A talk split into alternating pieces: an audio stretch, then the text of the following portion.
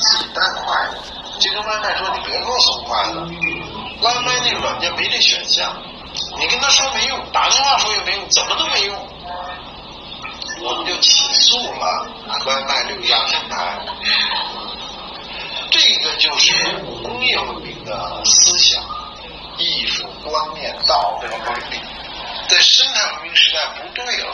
生态文明上我说什么，我当时就说了。二零一七年我在中央电视台上说，说我要有绿色消费权，我不想浪费这个筷子。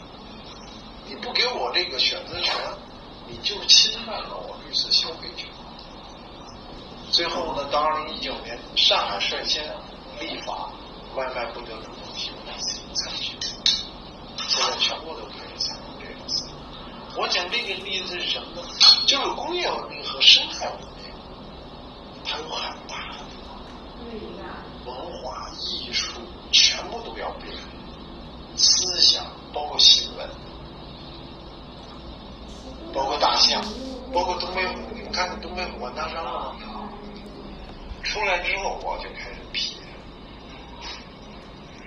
完达山他们给他打了麻醉枪，弄到了东北虎豹园林公园，呃，就是这个繁育点儿，还要搞四十五天，呃，这个检疫，全都不做。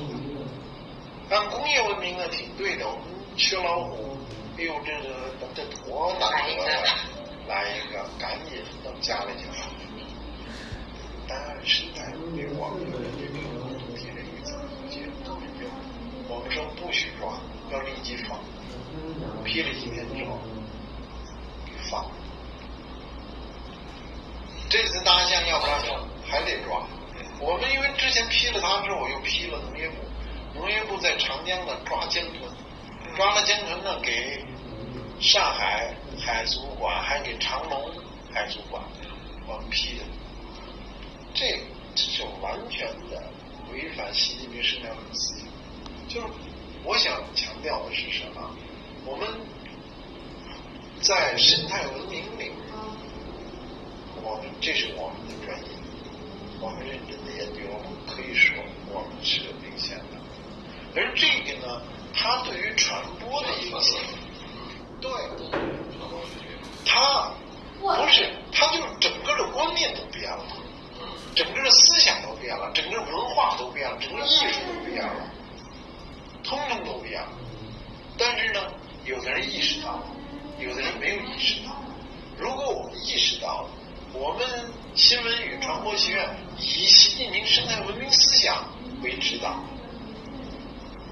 来统筹进行学科建设，我们可以出一大批教材，我们可以。